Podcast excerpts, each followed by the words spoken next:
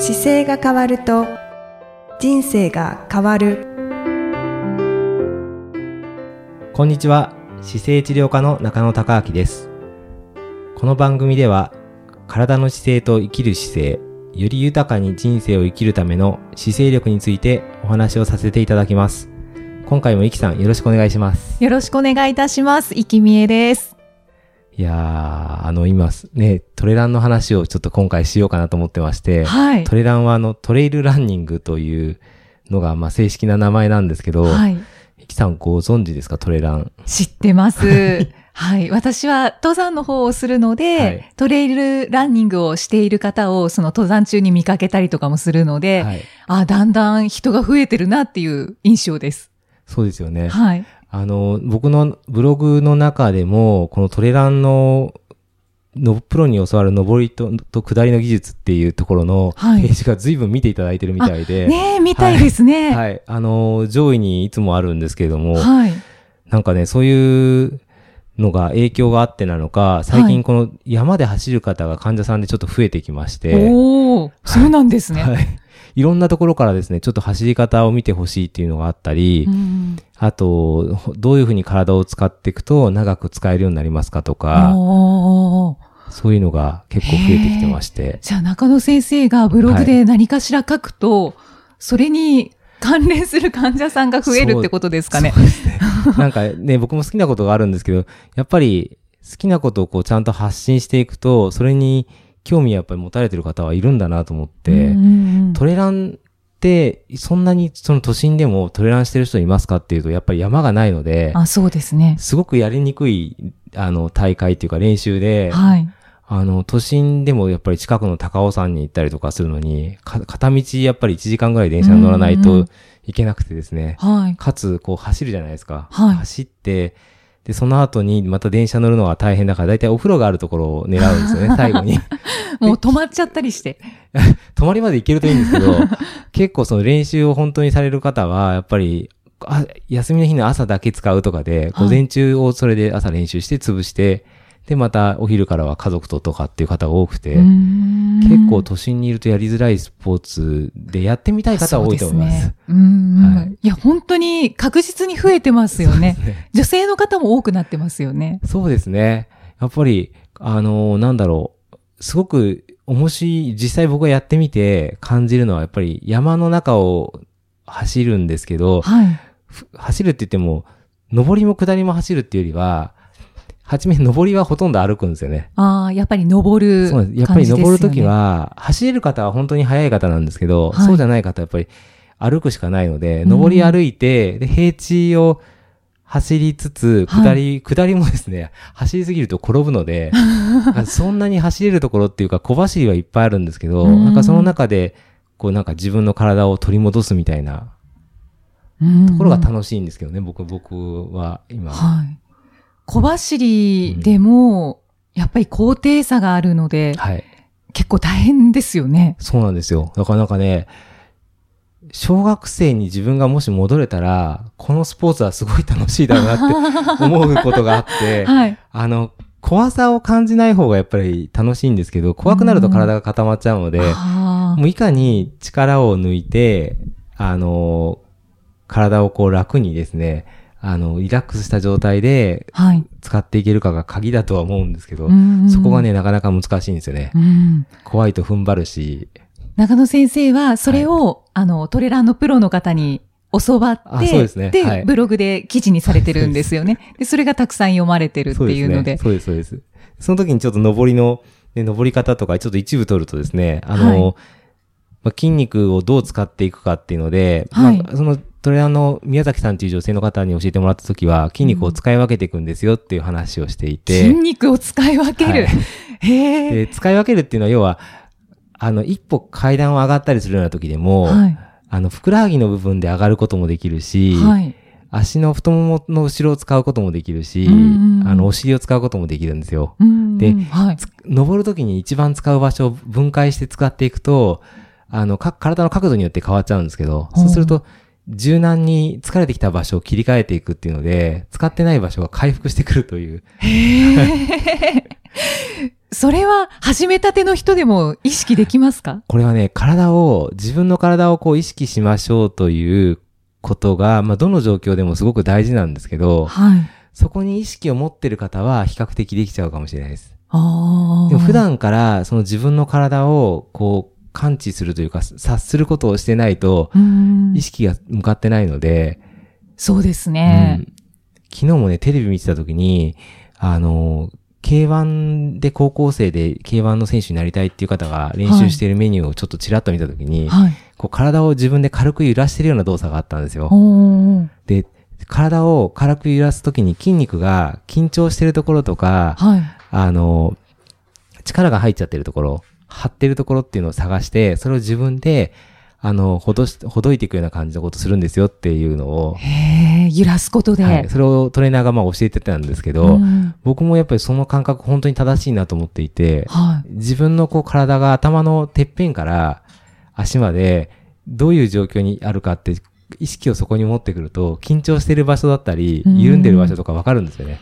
なるほど。なので、なんかそういう感覚をこう感じながら走ったりできるようになると、本当に、あ、ここ動いてないっていうか硬いなとか、っていうのが分かるともう事前に怪我せずにカバーできるので、そっか、怪我にもつながらなくなるんんですね。怪我するときって、あの、まあ突然転ぶのは別として、はいちょっとこう筋肉が緊張してておかしいなと思う瞬間があるんですようね。それを、まあでも走っていくうちに軽減してったからまあいいやって思う時もあるし、で、そこがいつも同じ場所だと必ずそこって問題点があるんで、はい。しそれも治療した方がいいというか、筋組織が動けなくなってるところでもあるんですけど、あなので、本当におかしいところを察知しながら、あの、直して使っていくと、本当に長く体って使えるので、じゃあ、意識から始めれば、はい。分かってきますか？分かってきます。でも基本はもう自分の体と会話をする時間にトレランなんかはもう当てられると思うので、うん。走るのもそうですけどね。そうですね。うんそれで言うと、中野先生のクリニックに私、通わせてもらってますけど、はいあの、ストレッチをこう教えていただいて、はいまあ、毎日できるだけはい。してるんですが、はい。やっぱりそれも、こう、体の声を聞く時間になってるので、そうですね。はい。ちょっと1日2日できない時とか、あ、やっぱりちょっと違うって 違いますよね。思いそうそうそう。ますね。違うんですよ。だから、なんかその日の状態を同じサイクルでやっていくと、はい自分の状態がどうだったかを察することができるので、うんそれで、その時に自分でできることが直していければ、はいあの、もう、緩めること自体が治療してることと一緒になってくるんで、うんうんうんじゃあそういう感覚で、うんその筋肉を使い分けて、そうですね。その宮崎さんはい、はい。でしたか、はい。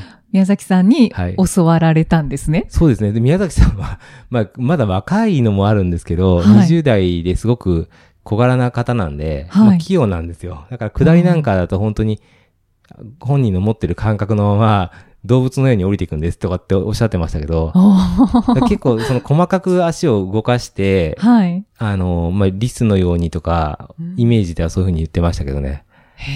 小動物になった感覚になれればもちろんいいんだなと思いながら、それがちょっとシャドウが緩い時はいいんですけど、きつくなると、やっぱり滑ったりとかですね、そうです考ね。えちゃうわけですよね。こう下ついたところがぬかるんでるとどうなるだろうとか。あでもそれが、あのーなんでしょうね、すごくいいコンディションになった時は、もう、跳ねるようにいけるんですよね。あ。どんどんどんどん。それがそれ、爽快ですね。それがね、あの、裸足に近いサンダルとかで走るときは本当そういうのが多くて、ああ。だから人間の裸足の時はそういう感覚が非常に敏感になってるんだろうなとうんうん。感じる時ですね。そうですね、はい中野先生、サンダルのご紹介とかもされてましたもんね。そうですね。ブログで。はい。そうです。だからやっぱり自分の感覚をこうトレランっていうのを通じて、こうんう取り戻すというかですね、意識、はい意識する時間に僕の場合はちょっとなってるなと思って、うんうんはい。うんじゃあ、まずは意識して、そうですね。その動物のような感覚で走ってみたりとか、はい。あと筋肉の使い分けを意識してみるねっ。ていうところがコツになりますか？そうですね。それが、その辺が一番初めのコツですね。うんうんええ僕もだからそのコツが、そこまで練習ができないので、まあはいどうやって練習していこうかなと思ってはいるんですけど、うんうんこの間それで、あの、ちょっとブログに UTMB というはい。のを書いて、書かれてました、そういえば。はい。UTMB っていうのが、そのトレイルランニングのレースというのが世界中であるんですけど、はい。その中で一応世界最高峰のレースと言われていてですね、はい。あのーまあ制限時間も46時間ぐらいかかる中で、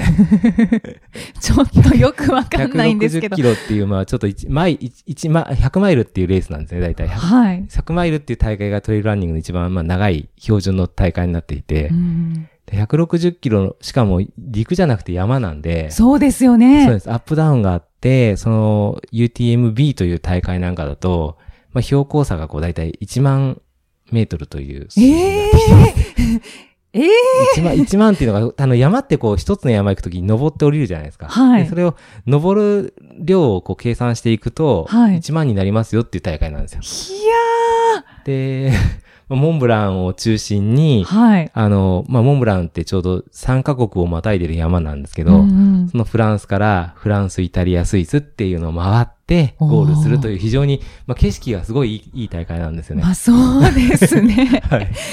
景色は抜群だし、あの、三つの国回れるし、まあそうん楽しそうな感じはしますけど、はい多分パスポートは持っていかないと思いますけど、大会中は。でも、その3カ国が回れてっていうのはすごいんですけどね。でも、うん2000人しか出れない大会で、かつ出ることも非常に大変で、はい。あの、出るときに、こう、ここのポイントがないとダメですよっていう基準があるんですよ。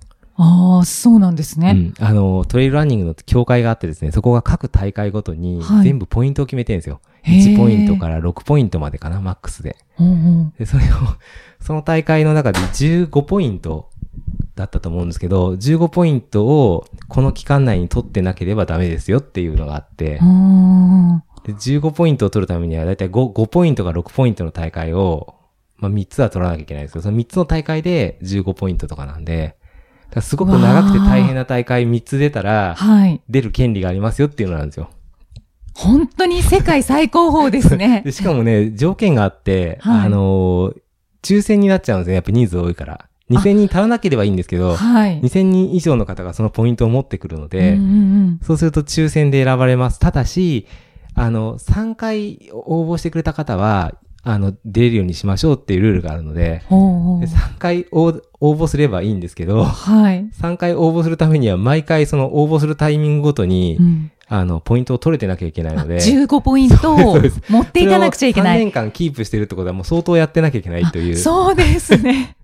で、その方たちの比率が年々上がってくると当然新規はまた入れなくなってくるので、まあ山の大会なのそで人数増やせないんですよね、結局。自然環境を壊したりとか、はい。あとキープ、もう、ね、人数も限られてきてるので、うわー。大会自体はどんどん厳しくなるので、より安全に怪我せずに回る方が増えてくるとは思うんですけど、出る側はうん本当に多分大変ななってくる大会ですね、年々。え、その UTMB ですね。はい。にはい。参加されるんですか？したいなと思ってて、で、それは思ってて調べたら、記事がもう非常に、あの、それを Facebook に出したらみんなが、あ、ついに決めたんですねって書かれて、今ちょっと、どうしようかなと思ってさ、はい。そんな大会ですね。へえ。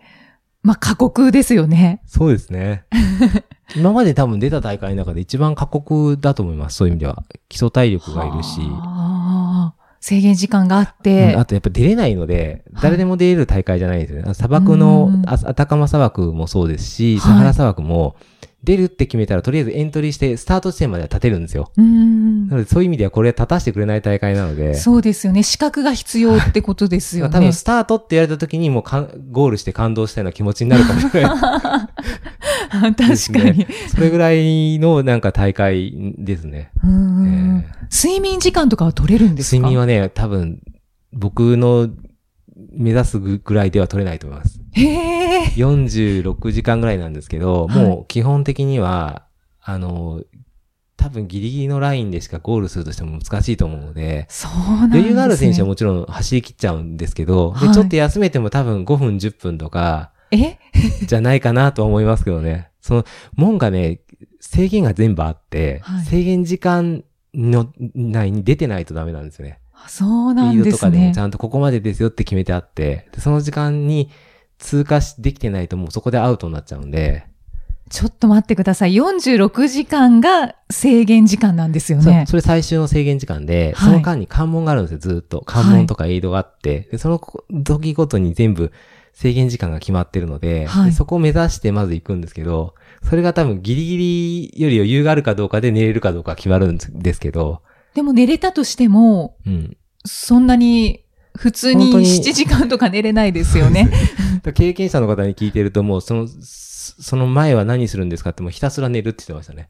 もああ。う大会の前はもうひたすら寝て、寝て寝てってやって。いわゆる寝だめするってことですか？そうですね。だからギリギリまで寝て、うん疲れを取ら、持ってない状態でスタートさせていくっていう。うん。うん。うん。うん。わあ、コンディションも、こう、保つのがすごく大事ですね。で、それにね、世界最高年齢でその、それを優勝してる方が見えまして、はい。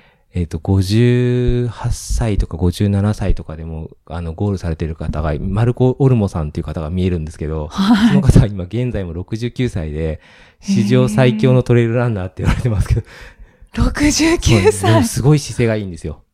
やっぱりそうなんですすごい姿勢がね。いいし、フォームも YouTube で出てるんですけど、はい。やっぱりご年齢からすると本当に体幹が安定してたりとか、うん無駄がない体をしてて、はあ。もう69歳には見えない。見えないですね。僕もあの、昔砂漠に行った時にこう、イキさんに、はい。道具、こんな道具使いましたとかって話したじゃないですあ、か。はい。あれみんんなオルモさんがデザインされて作られてたやつだったんです。ええそうなんですね。砂漠に走ったやつももうオルオルモさんが作り上げたモデルで、オルモさんがその要は、ここ変えた方がいいんじゃないのっていうのをやってたバッグを使ってて、はあ。あだからうまくいったんだっていうのも後でわかるんですけど、ああ。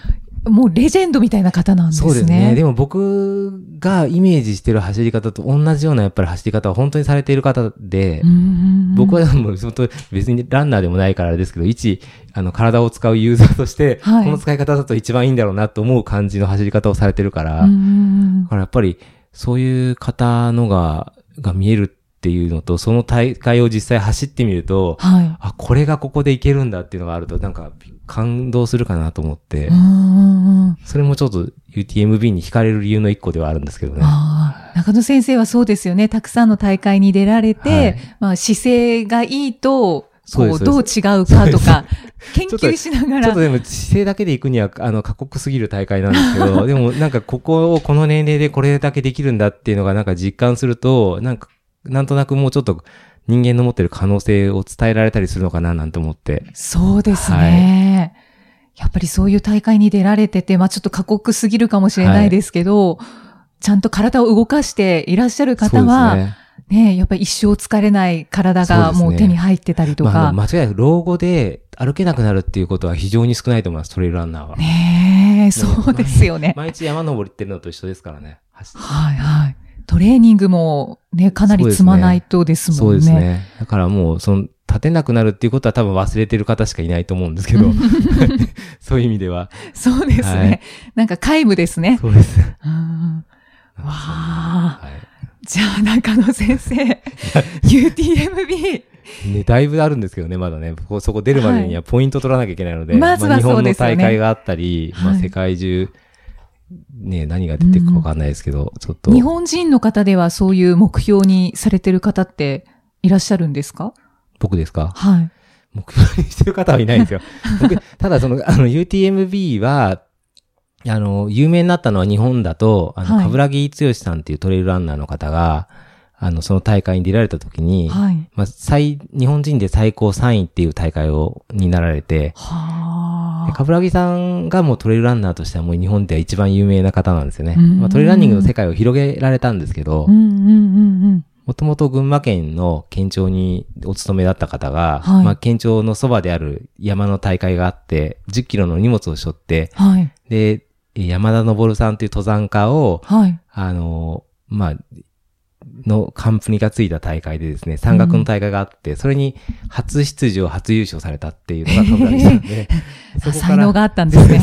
そこから、もう冠城さんもともとランナーだって、学生時代ちょっと怪我しちゃって、はい。あの、難しかったけどっていうので、もともとずっとランナーだったので、うんそこからトレイルの世界に入って、一気に芽が出られて、ほで、冠城ー。さんが、あの、招待の枠で UTMB に出られて、そこから有名になってきて、で、日本にもこう広まってきた。そうです。それで広まってきて、冠城さんやっぱりすごいのは、それの UTMB に感銘を受けられて、はい日本にもこういう大会をって言って、UTMF っていう富士山の周りを回る大会があるんですけど、はい。それやっぱり作られちゃったんですよね。すごいですね。